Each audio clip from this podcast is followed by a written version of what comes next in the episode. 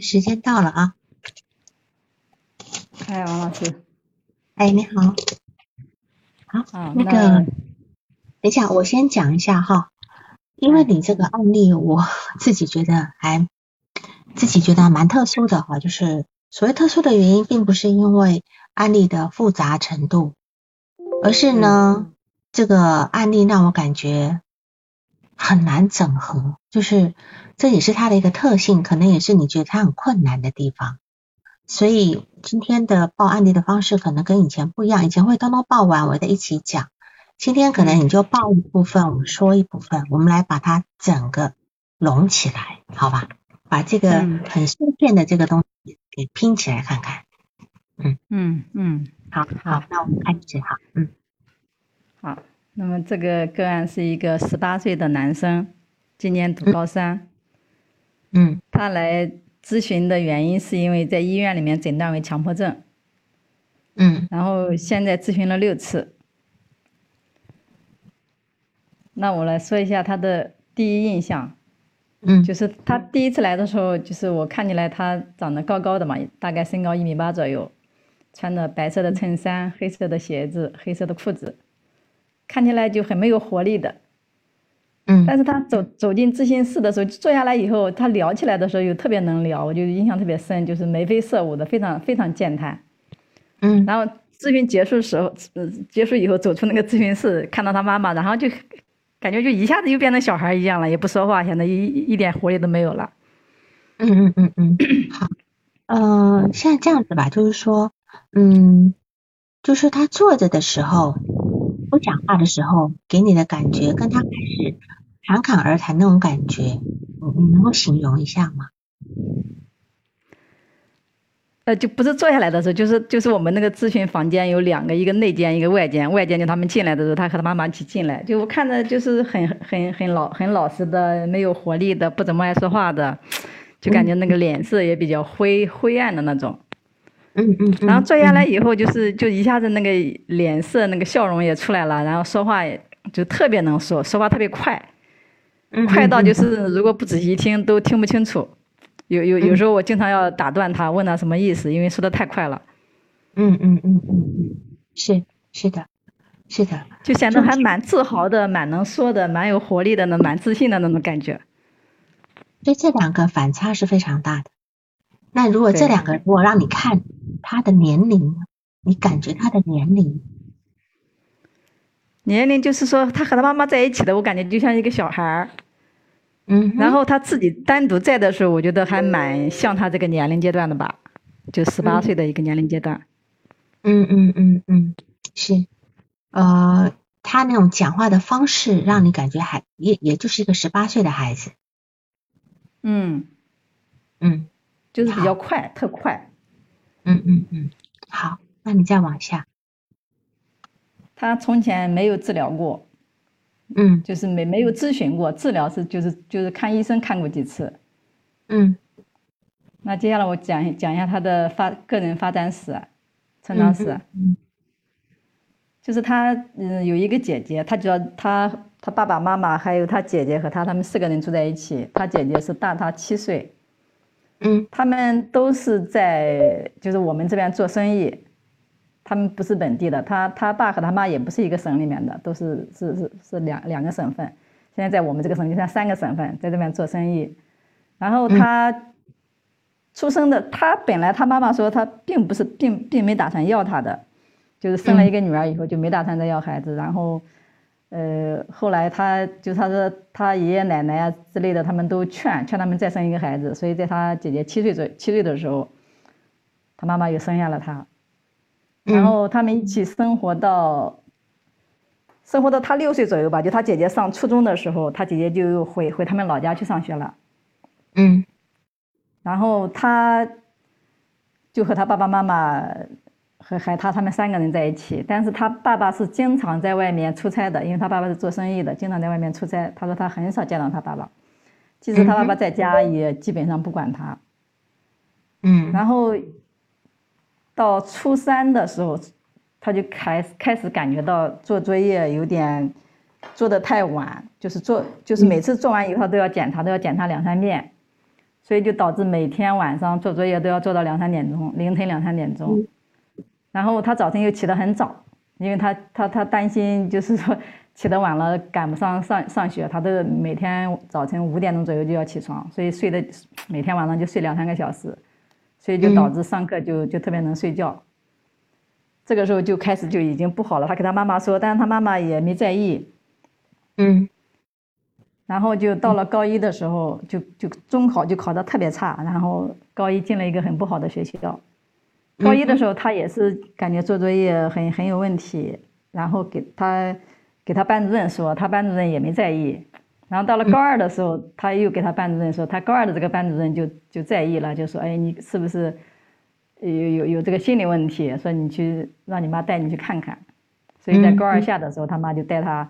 到我们这个当地的一个精神科医院去看了，看了以后吃了药以后，他感觉效果不好，就是他吃了以后拉肚子还，然后他又他妈又带他到他们老家那边的一个精神科医院去看的，看的还是这样，还是给他诊断为强迫症，然后还是给他开的这种药，嗯，后来就反复的这种调药，调药他吃哪种药就是要么头疼，要么困，要么拉肚子，所以他这个下就是。在九月份的时候就过来咨询的，是，然后医生没有告诉他说这是一个用药初期的一个副作用吗？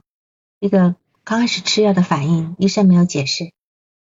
他说没有问耶，他就给医生说就不舒服的医生就给他换药。嗯嗯嗯嗯，至少要两个礼拜的一个调整那个适应期嘛。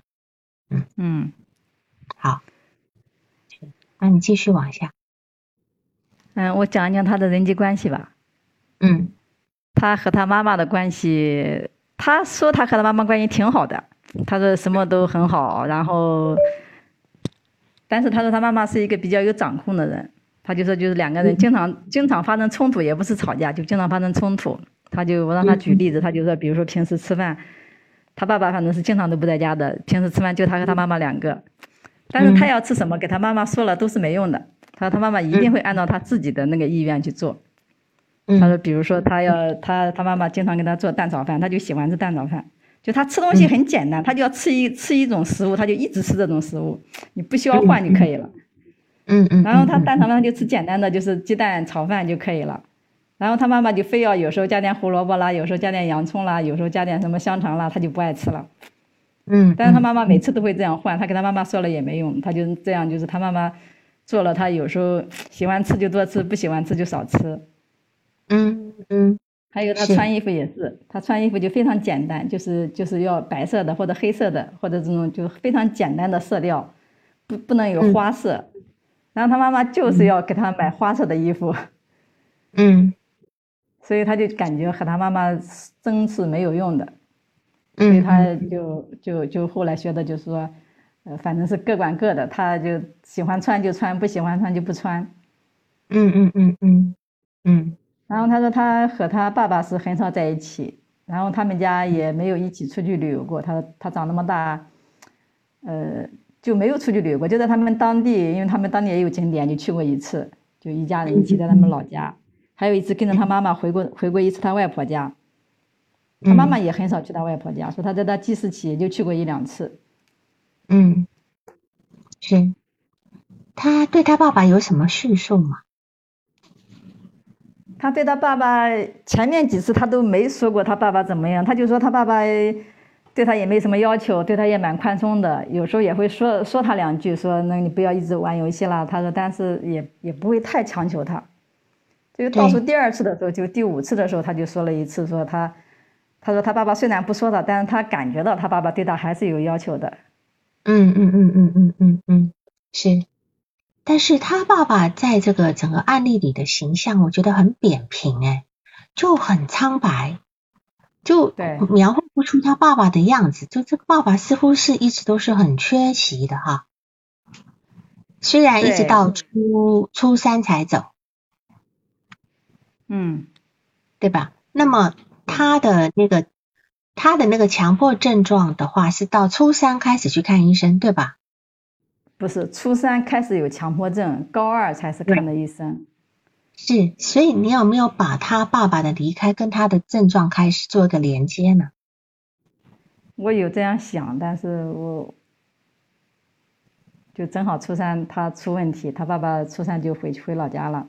对对回老家做生意。对，因为你看哈，就剩下他们跟他妈妈两个人一起在一起在你们当地那边，对于一个一个初三的男孩子来讲，说真的，其实是一个非常大的，我们跟你讲诱惑吧，是一个非常大的诱惑。我也不清楚他妈妈是用一个什么他样的态度，因为。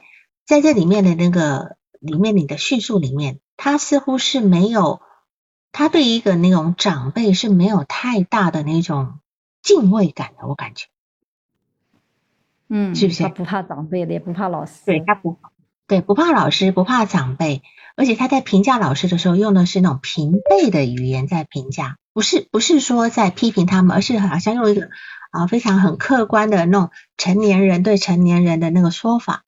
所以在他心里，我觉得可能他他妈妈在他心里也是这么一个，就算是好像感觉不是一个妈妈的那个位置，而是一个平辈的位置。那么如果这样的一个位置的话呢，在对一个初三的男孩子来讲，其实是充满诱惑的这个部分。那么他他现在如果要去让自己抵御这个诱惑，或抵御这种不应该有的想法，他只好发展出一个另外一种强迫症来取代那样的一个。想法，你能理解我意思吗？嗯嗯，就让他让他的利比多一直灌注在这个强迫思维上面，想这个想那个想那个，然后就不用去去被那样的一个欲望所干扰。啊，这是我其中的一个假设，因为呃呃，你这边呃缺的一点资料是说他们就是好像原生家庭跟他的关系，就是说我为什么会觉得那么破碎的原因，就是说他讲了很多事情。他六次给你的资讯资料很多，可这些资料让我觉得都是好像会讲一块讲一块讲一块讲一块，而且都是都是他对他自己个人的理解比较多，对吗？嗯，啊，清水玉壶，你说什么欲望呢？一个男孩子对一个单独，一到了青春期对一个母亲，然后两个人只只剩下两个人在在一个那会有什么欲望呢？对吧？好，加上他其实跟妈妈的关系，小时候是无所不说的，对吧？他说他他什么都跟他妈妈说，但是到了青春期就不说，对吧？对。那当然，到了青春期不说呢，也是一个正常的一个青春期的孩子的发育状态。可是有时候到了这个阶段，好，比如说我们会刻意的跟我们的异性父母稍微离开一点，会去离开一点。可能有些青春期的女孩，她女孩她还没有达到分离个体化的时候，她还会跟妈妈多说。所以你看这个孩子，他的人际关系里面有一个很特殊的一个点，你觉得呢？就是在你的描述中，他跟他的同学中有一个非常特殊的一个点，你有你有你有概括出来吗？给他同学啊？对。他的人际交往里面有个很特殊的一个情况，我从你这六次咨询的记述呃叙述里面，给他同学我觉得关系还蛮好的，他是好呀，挺挺有挺是挺有点那种很很自豪的那种感觉，和同学在一起，有点有点夸张。对你把他的人际交往的情形说一遍好了，看你用说的情况，大家能不能都总结一下他的人际交往的。就他很喜欢给同学讲话，然后给同学讲话的时候，而且他他说他有时候同学会问他问题的话，他会特别愿意特别愿意回答。有时候有时候一一一晚上，比如说一晚上晚自习课有四个小时，他可以讲三个小时。就是同学问他问题，他会一直讲一直讲，而且会重复的。他们同学问同一个问题，他也会重复的讲这一个问题，直到讲的他累了，他才会说不想讲了。嗯哼，然后还有呢，就是说他跟交交交际的过交往的过程，就他和同学玩游戏也是他喜欢喜欢，就喜欢他说他喜欢玩那种打那种游戏的话，他也喜欢玩那种自己有掌，就是比较有掌控感嘛，在一起。他不喜欢玩群体游戏呀，他不喜欢玩多人游戏呀。就是在学校里面会玩那个英雄联盟啊，或者那种三国杀之类的。对。在网上玩游戏的时候，他不喜欢玩那种多人的，他感觉很很很不喜欢失控，他喜欢玩两个人的游戏，或者玩智力的游戏。联机游戏对吧？他喜欢玩联机游戏的原因是什么？喜欢玩联机游戏的原因是可以边玩边聊天，他主要目的是为了聊天，不是为了玩游戏。是，所以你这边刚刚讲的几件事情，它的特色在哪里？他交往的特色在哪里？就是喜欢和同学交流。交流吗？你觉得是交流吗？我们应该再再清晰定义，就是说，他说他。从来没有主动约过谁，对吧？嗯，他从来没有主动约过同学，然后同学找他，他也不不太愿意去。他其实他觉得同学带找他运动，他也不去；找他逛街，他也不去。但是他却很喜欢跟朋友在一起，只是因为要跟他们讲话。对，他跟朋友交往的过程是在意要讲话。那么。他有特别好的朋友吗？有没有听他在讲特别没有？所以，所以你能够再归纳吗？就这个交友状况，你能够再归纳出来，我们才能够知道他到底要什么。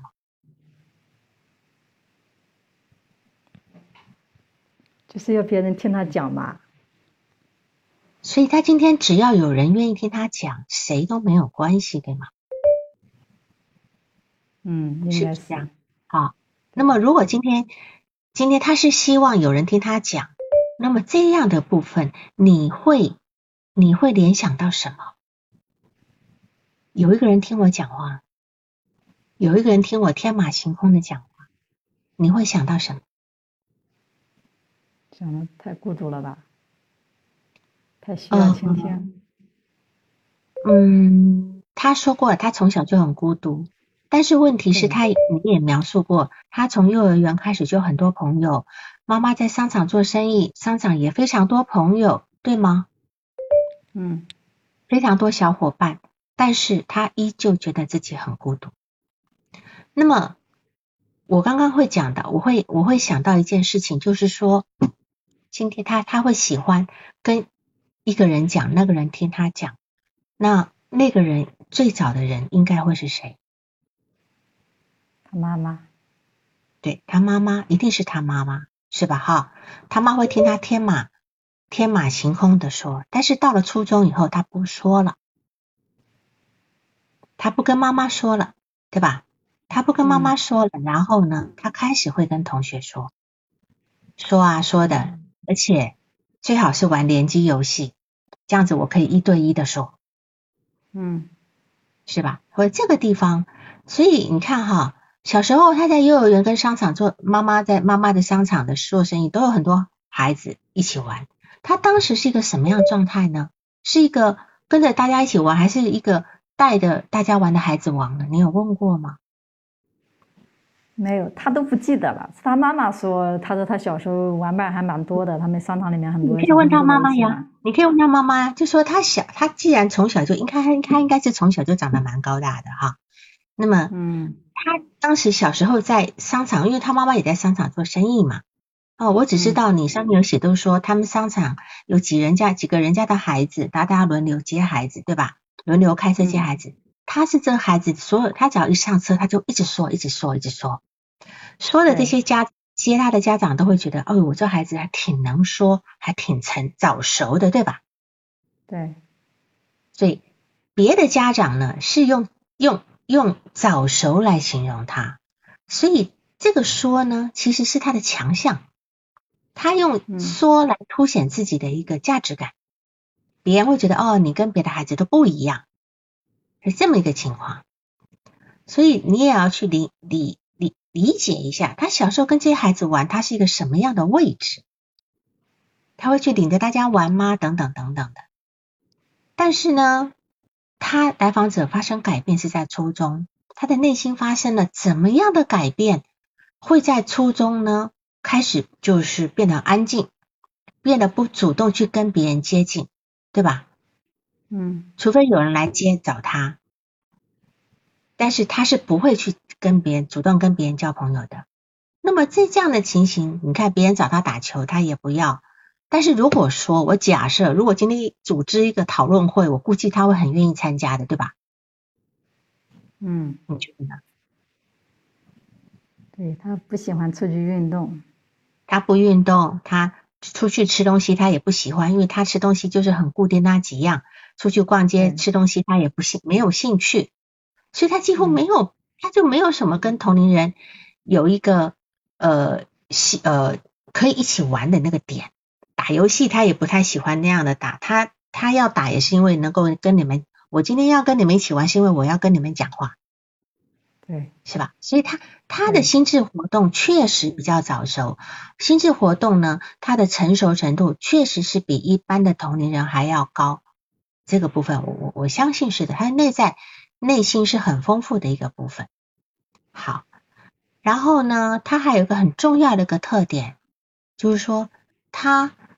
呃呃，就是说他希望聊天的时候，同时能够看到和知道不同的人在聊什么，对吧？嗯。比如他在学校里面跟他已经跟他眼前跟几个人在聊天，可是他会去注意你们旁边在聊什么，即便他们聊的人都跟我无关，我也想知道。你这里有问过他吗？当时是他在给我聊天，就是说聊的时候，他就说到这件事情，他就举的例子，他就说他在和我聊的时候，也希望知道他妈妈在外面做什么，或者其他如果有人说话的话，他也希望别人在说什么，知道他能知道。是，那你有关，你有有有问过说，那你为什么这么想知道呢？你有问过吗？我我有问他这句话，但是他也没回答出什么来，他就说，他说就是想知道而已，他说。就想知道以后可以干嘛呢？是吧？想知道以后可以干嘛呢？这个是我们要追着下去，因为这是一个很奇怪的点。我今天在这边跟你聊天，还得去关注旁边人在聊什么，就是我也想知道，跟自己无关的我也想知道。那么这这个事情也也会让我感觉到，就是说，事实上呢，他似乎在班上，因为他小学成绩好，初中是前两名，对吧？初中是前两名，所以他在班上一直是一个算是一个成绩很好的一个人，是不是？他其实，在班上也扮演一个全知全能的角色，有吗？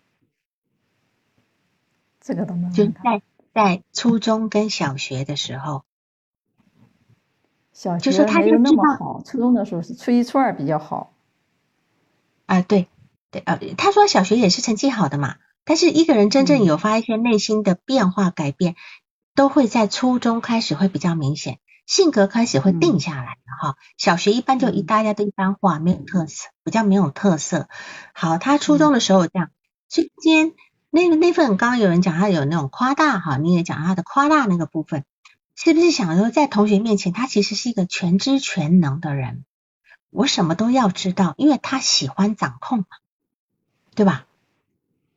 他喜欢掌控，你如果喜欢掌控，一定要知道所有的事情，要不然碰到不喜不知道的事情，因为你看他不喜欢吃没吃过的东西，要穿穿固定颜色的衣服，等等等等，这是一个很典型的强迫型人格。我没有说他强迫症哦，他是一个强迫型人格的特点。这种人就是要掌控所有我所未知的东西，他不要发生任何的意外。他的生活里面都要能够知道的，所以他今天周围的朋友，他没有特定的朋友，所以他是全部都是他朋友，只要能够听他说话。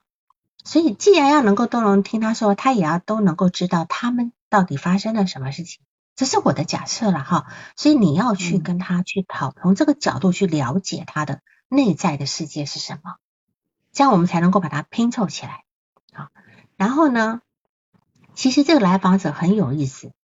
他对自己的理解、分析、理解是非常透彻的。他知道自己喜欢什么，不喜欢什么，内在思维很丰富。他条条框框非常清晰。那么在这个条条框框之外呢，他要再去搞明白那些他没有、那些没有标准答案的事情。这这这个成为一个，就是他越来越泛化嘛，哈。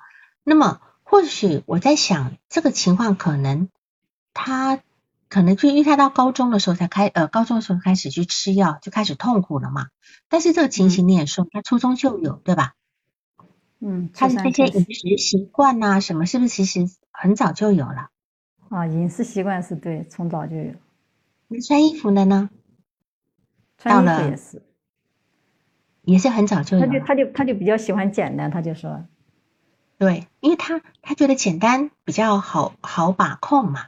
那么复杂的东西，如果一个一个人今天有一百件衣服跟有十件衣服，那十件衣服好管理多了，对吧？就不用费那么多精神的部分。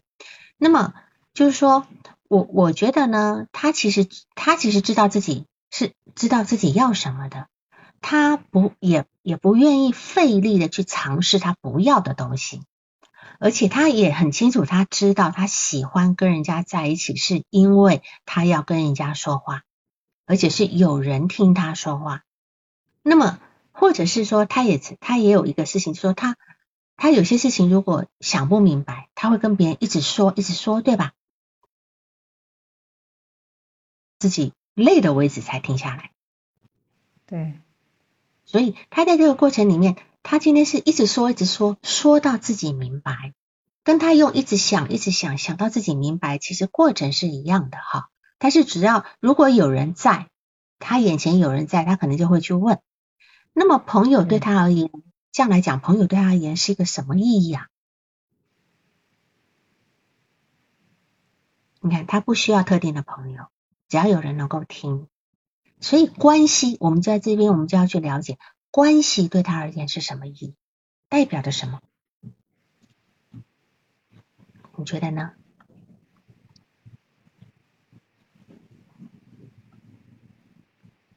因为你说他很在意关系，但是那么好，那关系代表什么？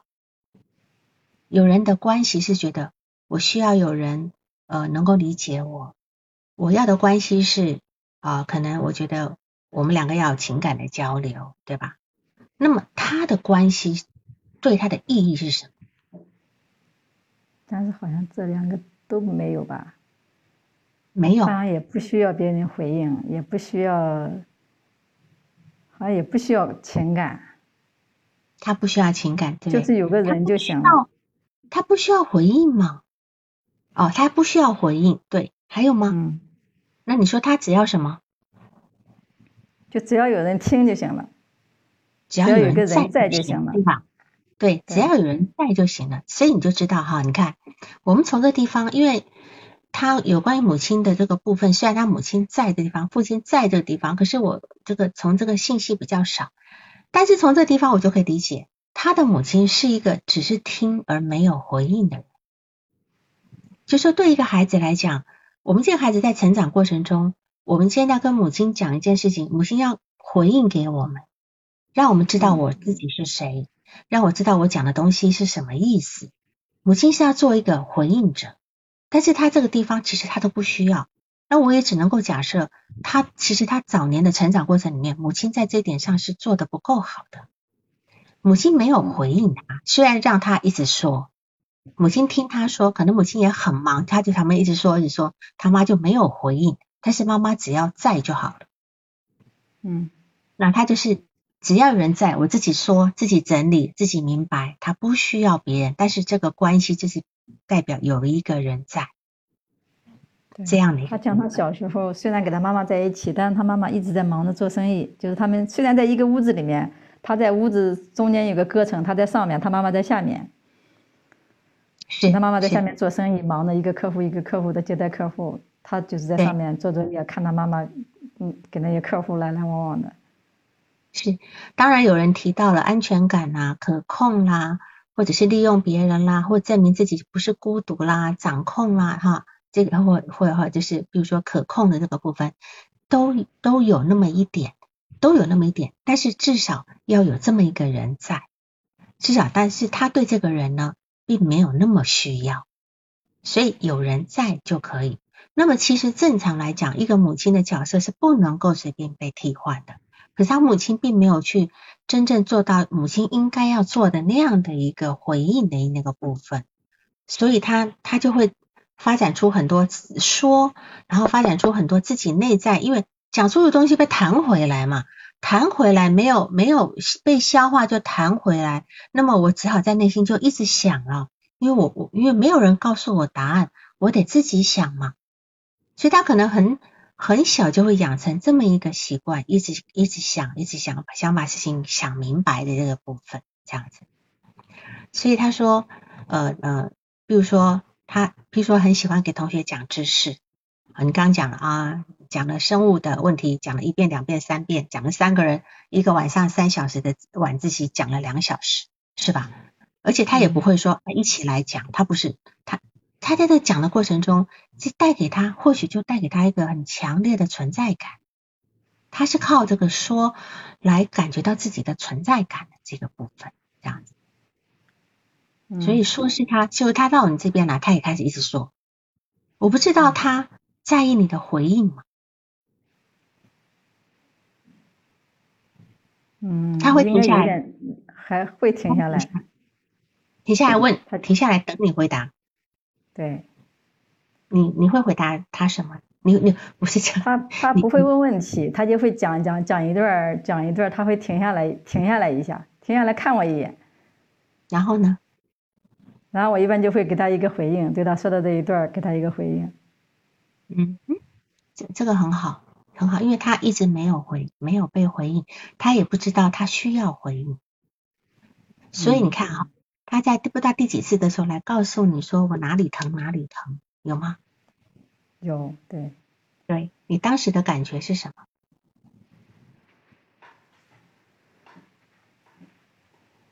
当时的感觉，我就觉得他就对自己蛮蛮了解的，蛮敏感的。嗯哼，是他是一个对自己很了解、很敏感的人呢。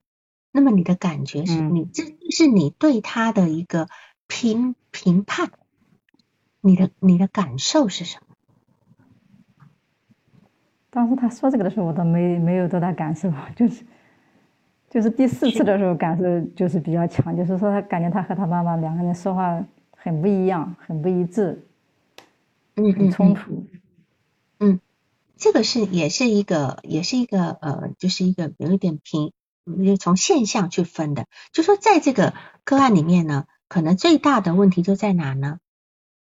呃，有很多现象，有非常多表面现象，可是没有进去到里面，看到很多表面现象，所以感觉上他说了很多很多的事情，但都是现象。就是说他小时候说了很多很多的事情。这种现象的事情，并没有人回应本质给他，或者他需要他自己内心的需要，用一种现象来说，母亲没有去抓到他内在那份需要，没有给他一个共情性的回应。譬如说，他进来跟你讲，呃，我我我哪里很痛，我今天拿一个东西，我就觉得我那个手被刺刺了一下，哎，拿完又好了。哦，还有什么？他还说了什么痛？他还说了什么？什么不舒服？就说了好几说他的胳膊，他主要说他的胳膊。举，他是举一个例子。哎，对，好。那么今我在听一个一个来访者，他跟我讲述这些事情的时候，我会知道说，哦，其实他是在告诉我，他有很多躯体上的不不舒服。那这个东西，你看，其实我不是医生，我是没有办法治疗他，也给他说，也没有办法给他医学上的建议。但是，难道他不知道吗？他知道我不是医生，但他但是他依旧要说，你觉得是为什么？就是需要让需要被关注关心，是因为他在那个地方，从你前面你没他说，然后你给他一点回应，他说你给他一点回应的时候呢，他就知道哦，他开始觉得哎，有人会回应我，原来还可以被回应，对吧？然后呢，他就开始说他自己的话，我这里痛那里痛等等的。这也就是像小孩子会跟妈妈讲说：“妈妈，我哪里不舒服？我哪里不舒服？”啊，妈妈就说：“啊，来，我帮你揉一揉啊，我帮你干嘛？”呃，这个是妈妈要做的事，是吧？哈。但如果妈妈不是这样回应的时候呢，这孩子就会慢慢关闭这些需求。可在这边，你今天能够给他一点感觉，前面那种被需要的感觉，所以他后面会提到他身体的不舒服。就对一个对于这个来讲，事实上。他正常来讲，他应该是不会去告诉人家我哪里不舒服，哪里不舒服的，因为他非常的理性，这个东西也不是他非常在意的点。好，那这个不，但是他会告诉你，我们就要在这个地方知道他今天对我的需要是什么，这样子，好，嗯，然后还有就是说，嗯，啊，再看一下，就是你要不要报告他那两个梦，因为他一来的第一次就报梦，你不觉得很有意思吗？嗯，对，嗯，他他讲的第一个梦，第一个梦是说他梦到在一个树林里面，发现身上有很多蜜蜂的幼崽，嗯。然后他就跑跑到车里面去，说车里面有一个 AR 机器人，他说是一个嗯。智能机器人，他说然后那个就告诉他说用那个紫光照射就能够把那些蜜蜂的幼崽都杀死，嗯然后然后他就他就他就杀死这些这些蜜蜂以后，他就要他又跑到公路上去，公路上看到有三个警察，然后他就嗯告诉那个警察说、那边有一很多咬人的蜜蜂，但是那嗯两个人不相信，然后还是往森林里面走，结果就被那个蜜蜂咬死了。然后他又告诉遇到的其他人，然后还打了消防员的电话，然后消防员来了以后就把那些蜜蜂全部消灭掉了。这是这就是第一个梦。好，我们先讨论这个梦。你嗯有有有试着帮他解解梦过吗？是梦过吗？讨论过这个梦吗？他是把三个梦都讲完以后，他就他也不让我讨论，好像也没有这个想讨论的意思。就他第一次来，这是第一次来的时候进来，他就给我说梦，说了三个梦。他三个梦说完以后，我才统一的给他大致的简单的说了一下。然后你怎么当时怎么说的呢？我记得当时我就说，好像他这三个梦里面都有危险嘛。嗯哼，嗯哼，嗯。啊，要不然你把第二个梦再说一下好了。第二个梦有危险吗？好像没有嘛。第二个第二个梦是什么？第二个梦是说他梦到自己像一团蓝色的雾，说他用手比划，他就他就是一呃一就是一团蓝色的雾，大块的蓝色的雾在地板上飘来飘去的。嗯嗯。后来就是在嗯街上看到有各个年级的学生，然后他就嗯在学生旁边转来转去，然后有一个人还过来问他，好像是一个二年级的学生，问他嗯否定的否定是不是就是肯定？嗯对，就这个梦。嗯，然后他还给给了对方做了一个解释，对吧？对，但等于是说，这个这这两，因为后你说第三个梦不记得了嘛，哈，所以第三个梦没嗯写。那么对，第就是他是有很多梦的，然后这两个梦他一来，第一次来就给你报告这两个梦，我觉得很有意思，因为一般的来访者不太会会觉得说我要报梦，对吧？有很多我们要提醒他说啊，你有梦要报告啊，但是呢，他却是一来就报告了一个梦，然后报告了三个梦啊，第三个梦忘记了，可是就表示这个很有意思，他其实他他非他对他自己各种的内在的活动，他对他自己内在的活动其实是非常在意，就非常在意的。然后呢，甚至我都觉得他是不是就有人问过啊？清水义务说他是不是咨询过？其实我倒不一定，他可能不，他应该是没咨询过，可是他是不是了解了一下咨询要干嘛？你懂我意思吗？他是不是没有？他也他他原来都不知道需要咨询，他说是他老师提醒他才来的。但是他嗯他来的时候肯定是知道要咨询了，妈妈带他来，对吧？嗯嗯，那我是说，他来之前是不是去查过咨询到底是在干嘛的？就以他这么好学、喜欢探究的性格，我我是这么想，嗯所以他才一来该没有，就知道好像我还。问过他。嗯，对我我知道，我知道，我意思说他没有咨询过，他肯定没有咨询过，但是他是否曾经在网上查一下？哦，要做咨询，那咨询是干什么的？嗯这个部分，所以他才会一来就知道要报梦，要不然一般来访者不会去一就知道要去报梦，而且他第我我有问他知道咨询做什么吗？他说不知道，他说他没没查过，我好像问过他这句话，第一次的时候。嗯，啊，没关系，但报这个梦是因为报梦的报梦是因为他就说他就吃药吃了药很困，说困了也就昏昏欲睡的老是做梦，然后就就说这个梦开始。好，那我们来看他这个梦哈，这两个梦呢有一个共同的特点哈，因为共同的特点，我觉得这里还是我前面讲到那个，就是他是一个救世主，一个全知全能的救世主。他第一个梦呢，他他发现有那种那种会会会咬死人的蜜蜂，是吧？有三个警察都被咬死了，不听他的话被咬死了。他后来呢，他后来呢就是叫了消防车，然后呃他通知消防车消防员来呃来消灭。那等于就是说他其实是做了一个拯救很不要讲全世界了哈，至少拯救很多人的事，对吧？他拯救做了一个很拯救，而且呢，他的车子里面有个 AI 机器人，有个智能机器人，是吧？嗯嗯。那个其实它这个智能机机器人是它另外一个心智，就是就等于是这这个机器人其实是全知全能的，这个你能全能是不会被考倒的。然后告诉他说，你用紫外光去照射这些东西，把这些幼崽都全都杀死，他们就不会再危害人类了。那在这个地方呢，或许这个 AI 机器人就是他现在总是要去想啊想啊想的，把很多事情想明白的这个部分的另外一个衍生出去的东西哈。所以在这个梦里面有一个有一个那种他自己是个救世主，还有个无无无所不知的机器人在帮他救了救了大家的生命，有一种那种叫听我者昌，逆我者亡的那个味道，有很夸大的那个部分，还有。所以，呃，就是说，在这个地方呢，嗯，当然也显现说，他曾经说过，大家都说他很聪明，他并不是那么聪明，是吗？对。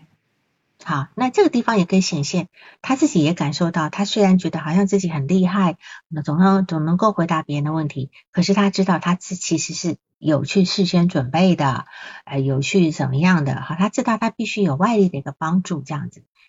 那么再来呢，就是第二个梦，他梦到说他像一团蓝色的雾，这团蓝色的雾还不是在天上哦，是在地上飘，在地上飘来飘去，飘在一些学生的呃一一群学生那边旁边转来转去。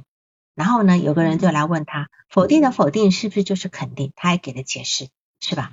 这还是一个夸大的梦，他还是一个夸大的梦，就是说他其实他不在意自己是什么，他真的不在，就就是一团雾都可以。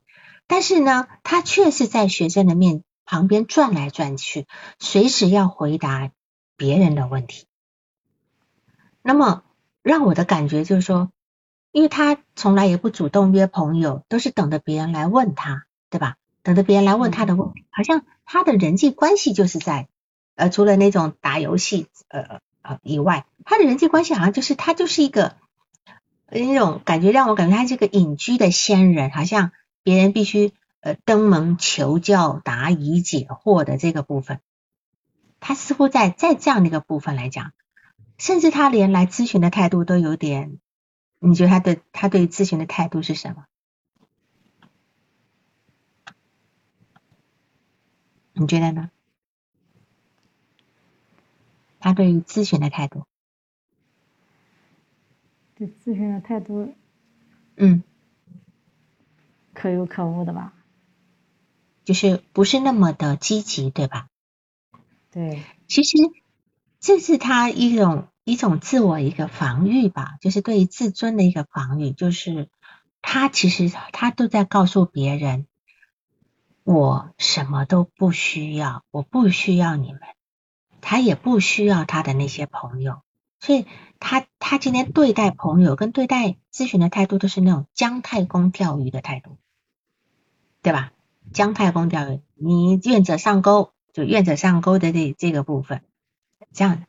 但是我觉得他有一点移情发生了，就是他可以去告诉你他哪里不舒服的这个部分，而且他也告诉你了，他说他。他特别，他对谁都能说，对吧？然后呢，他对每个人都能说，不仅仅是对你。那么，嗯，他说他特别体谅别人，为别人着想。嗯，是，是的，是的，对。那么，为什么他会这样呢？他的为他的体谅别人跟为别人着想，到底是为什么呢？他为什么需要又又要体，然后自己又好像，但但是别人又不重要。这这这其实为什么我会对这个案例觉得很碎的原因哈，就是他他很呈现很碎片化的原因，就是他既要体谅别人，我们一般体谅别人为别人着想，可能是很在意别人别人对吧？可是他好像又好像又无所谓。又无所谓，好多地方都是这样矛盾的，很冲突，对，很冲突，非常的冲突。所以这个人他其实是一个很分裂状态，没有整合起来的人，完全没有整合，而且呃，就说啊，例如说他的学习跟跟他喜欢的游戏是一样的哈，喜欢有探索性，对吗？益智类的游戏，所以他所谓的强迫思维呢？我没有看到反强迫，而且你也觉得他不是一个很呃一个典型的强迫，对吧？哈，他反倒是他的一种享受。他说只要是没有时间限制，他可以一直想下去。嗯，对吧？那真正强迫的人是是逼着自己不要想，觉得我不要再想了，然后呢，但是他的想呢，他的想是一种探索性的想，对吧？它是一种探索，探索，好像在研究一个呃真理的那种部分。他的探索性的想，他有一种较真的研究的精神。只是说，呃，如果不妨碍他的学习进度的话，他其实是可以一直想下去的。对。那么他别每个人对自己不了解的事情都有一定的容受力，我就过去就算了。可是他他很难忍受某一方面的不理解，他一定要搞明白。他，所以我我我会说，他其实不是一个强，他不是一个典型的强迫症，可是呢，他确实是一个强迫型人格。强迫型人格不吃，不是预期中的东西，不喜欢创新变化，不喜欢有不解不能够解答的问题，只愿意穿呃固定的衣服，对吧？呃，每天规定几个颜色，不要临时发生任何改变。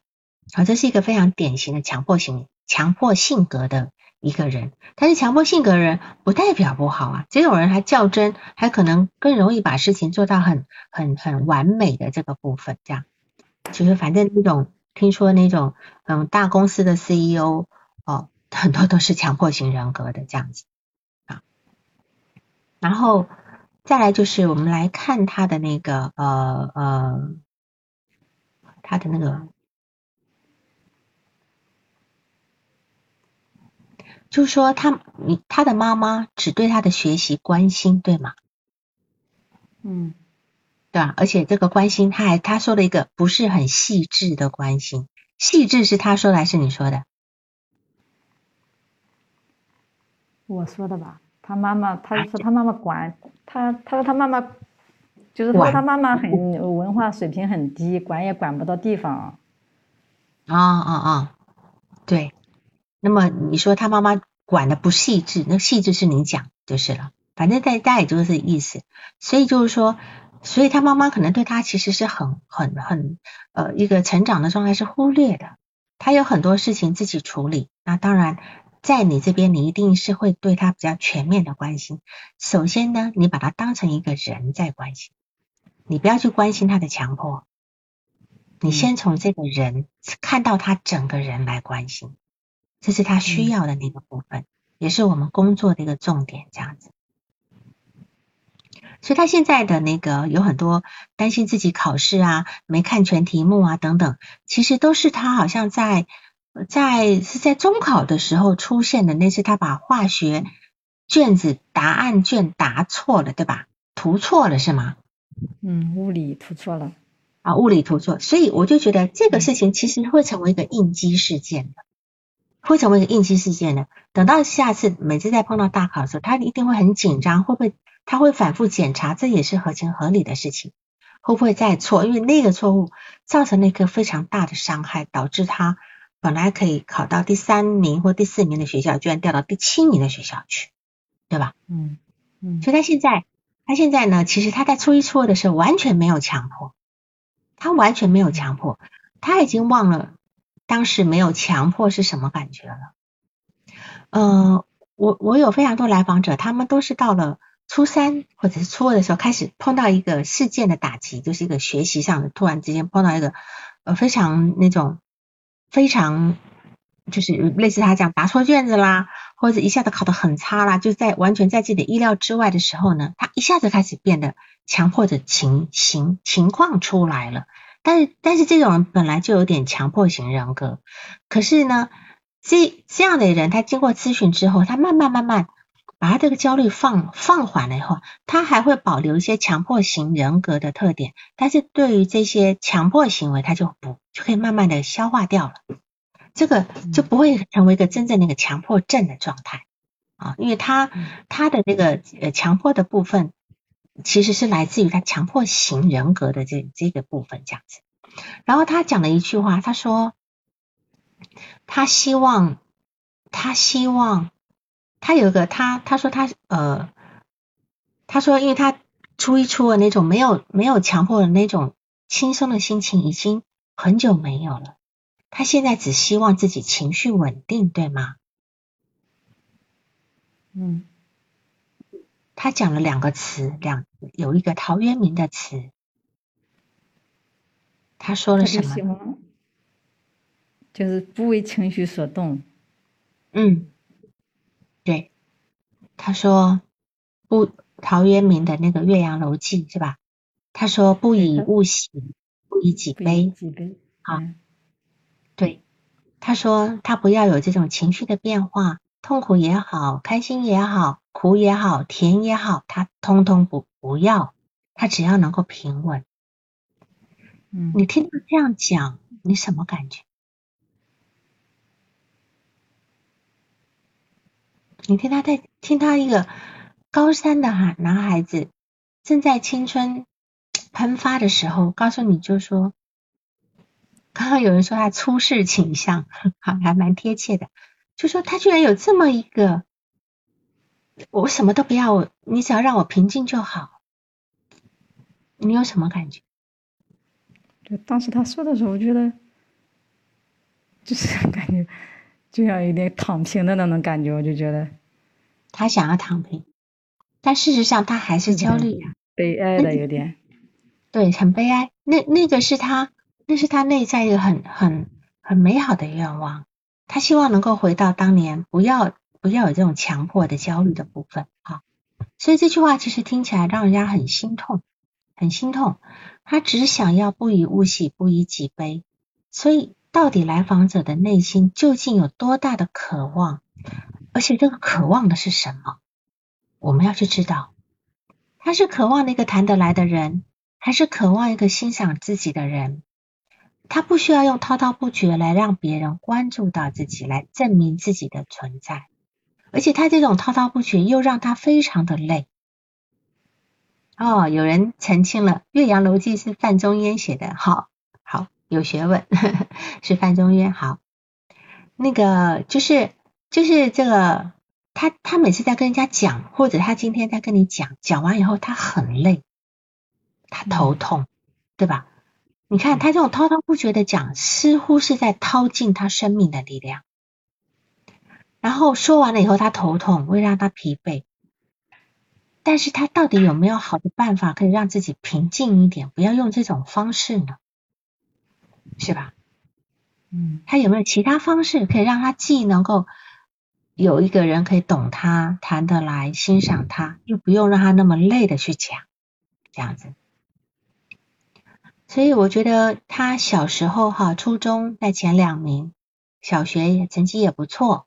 那么到高中一下落下很多，从初高一的重点班到高二的的普通班，对吧？嗯，身身边的同学都换了一批不爱读书的。他其实很难适应，然后自己也搞得成绩一落千丈。或许这些人也不爱去问他问题了，可能他以前能够去教别人的这些人，可能都在前面的时候，初中或者高一的时候，到了高二换了一批这些不是那么爱学习的人，也也不在意，是吧？所以我在想，他是否有一个很落差很大的内心有一个很大的一个落差。尤其是对他这种心气很高的这样的一个人，他现在已经没有犯错的权利了。他现在高三，如果再考不好，你说他好像对于学习不在意，可是他又对高考这么紧张，那么你会相信哪一点？你是相信他学习不在意，还是他相信他很在意高考？因为这两个完全冲突。我我很奇怪，我还问他，我说你感觉学习挺在意的，他说他说他学习不在意。对，学习不在意，但是又很在意高考，怕考砸。那你相信哪一点嘛？嗯，肯定是后者了。很，后者对吧？他肯定是很在意高考考的好不好。因为他知道他们家呢，其实是对他有期待的，对他有期待的。他他说了一句：“我是我们家目前还在读书的人。”嗯，是吧？唯一一个还在读书的人，唯一还在读书。这我不知道，这个唯一指的是所有的亲戚的孩子，是吧？还是怎么样？就好像说，嗯嗯，是是。所以你看看啊，这这个地方来讲，他对他自己是有期待的，所以。他只能够用不在意来表示。他今天就就算上课在睡觉，呃，听不懂就睡觉，其实都是他对自尊的一个防御。他今天如果很认真的读，然后其实同学也都不爱读，然后那上课的学习氛围又不好，那你要又要要他很认真，然后又读不好，你说他怎么对自己交代？所以他只能够选择。告诉自己，其实我也不太在意。可是问题是，他真的很在意考试，高高考呀，对吧？所以他他即使说他不在乎学习，但是每一个行为都是在乎的。只有趴累了趴在桌上睡觉呢，看起来没有那么用心上课，才能够让自己的自尊心好受一点。这个部分。然后呢，他提到他觉得自己的记忆忘了很多，对吧？可能是自己要求自己不被外界环境影响，忽视外界的呃影响，就可能把很多事情都忽略掉。所以我们也能够从他这些话来理解，他太容易受到外界的影响。你看他很不需要外面的谁，感觉上说啊谁都可以，我跟谁说都可以，但这好也许又是个假象。因为他找不到那种真正在意他的人，他只好啊谁都可以，谁都可以这样子。但是他从来又不找不主动找任何人，也许他也觉得你们反正也不一定真的，只是需要我回答问题而已，对吧？所以他太容易受外界影响，他只好不以物喜，不以己悲，他只能够屏蔽外界发生与自己有关的事情。好，他屏蔽外界跟自己有关的事情，然后隔离的一个机制呢，就让他忘了很多的事情。但是因为咨询的工作能够让他慢慢摊开这些通道，这些问题是可以在咨询里面谈。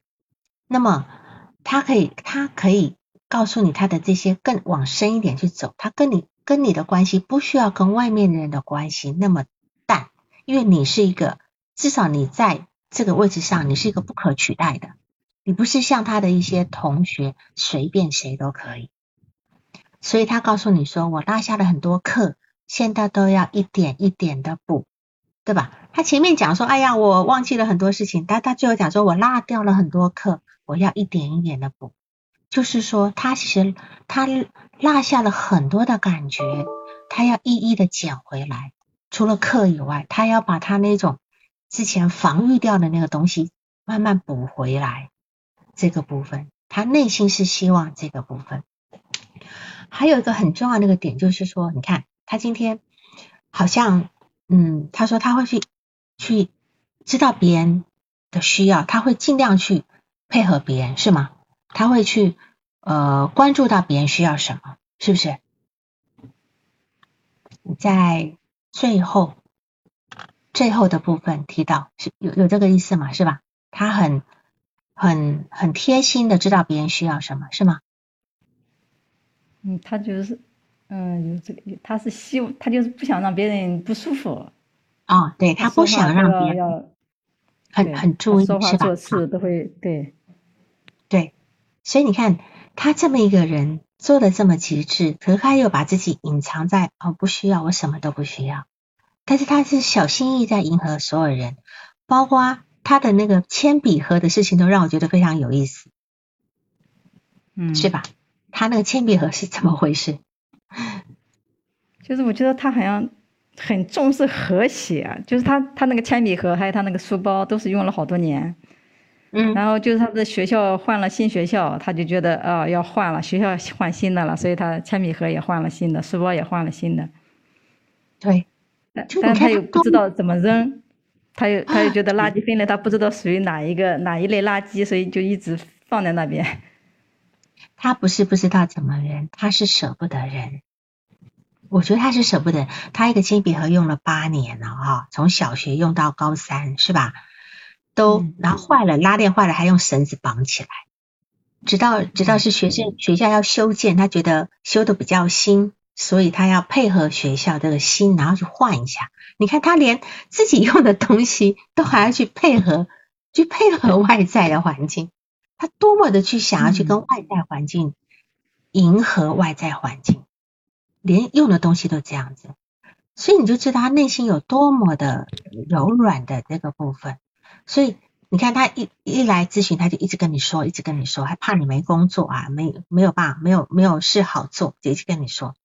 然后呢，他在他妈妈面前又是另外一个样子，你怎么理解这两个差别？我一开始就问过你，但是这是一个很重要的点，你怎么理解他这样的一个反差？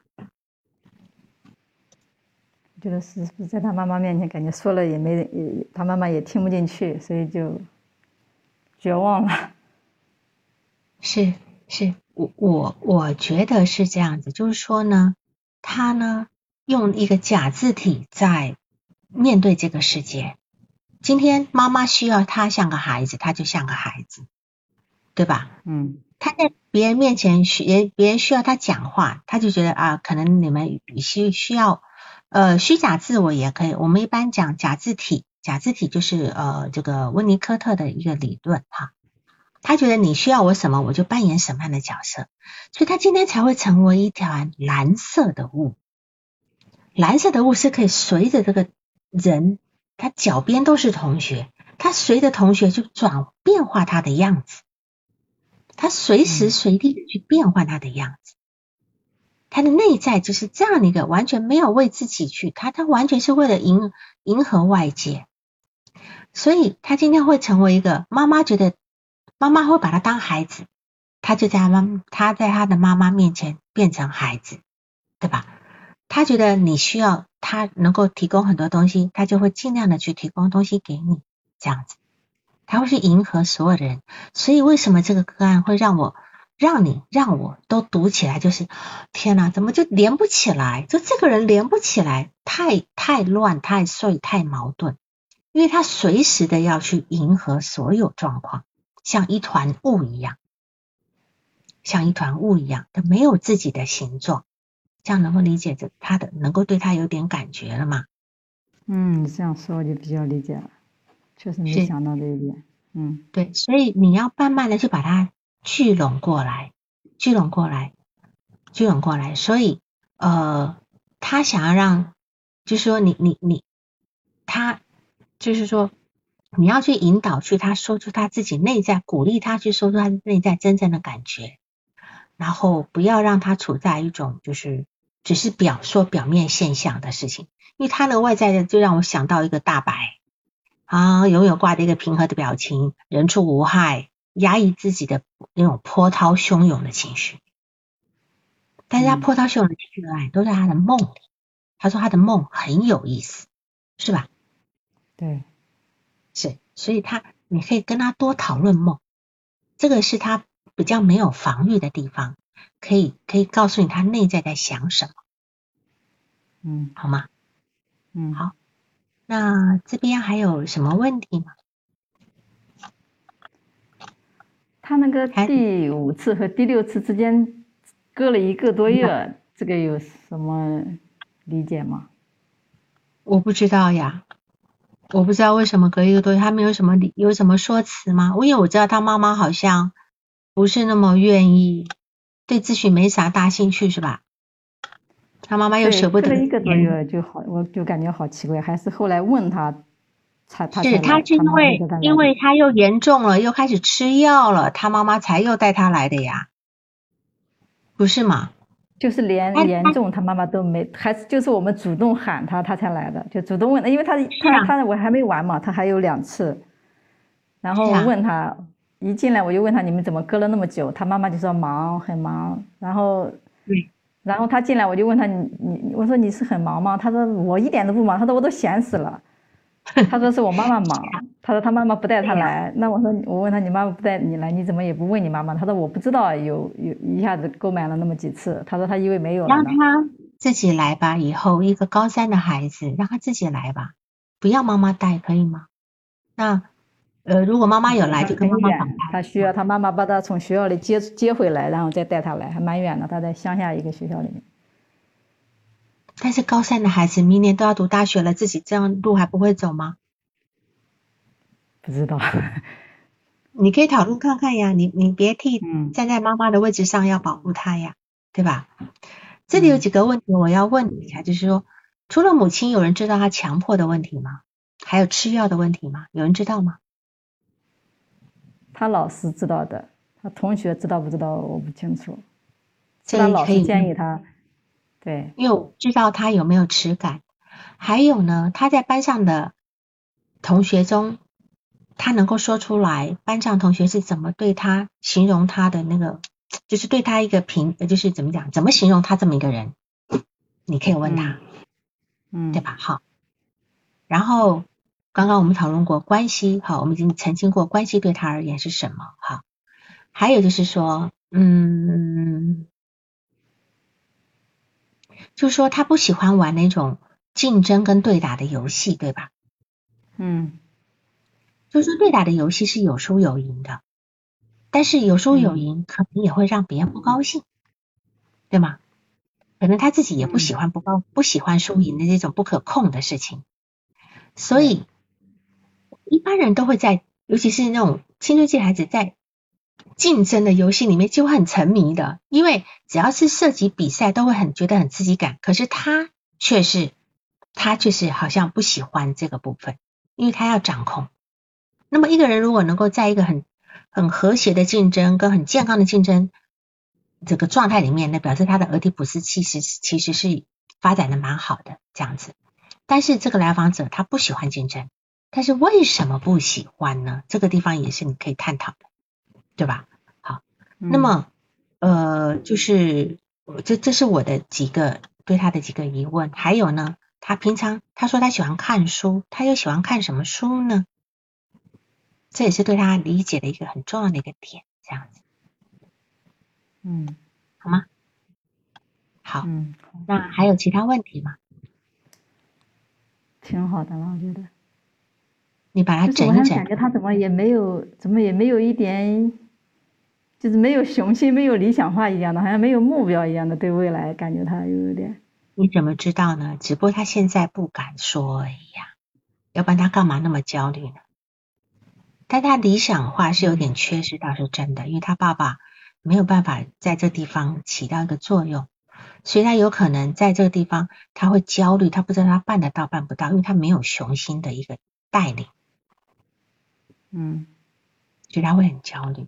但是他其实，我觉得他其实是一个有想法，只是他一直不敢表达。那这地方就得靠你的工作了。就是听他叙述起来，好像很佛系的，好像什么也无欲无求的，有点。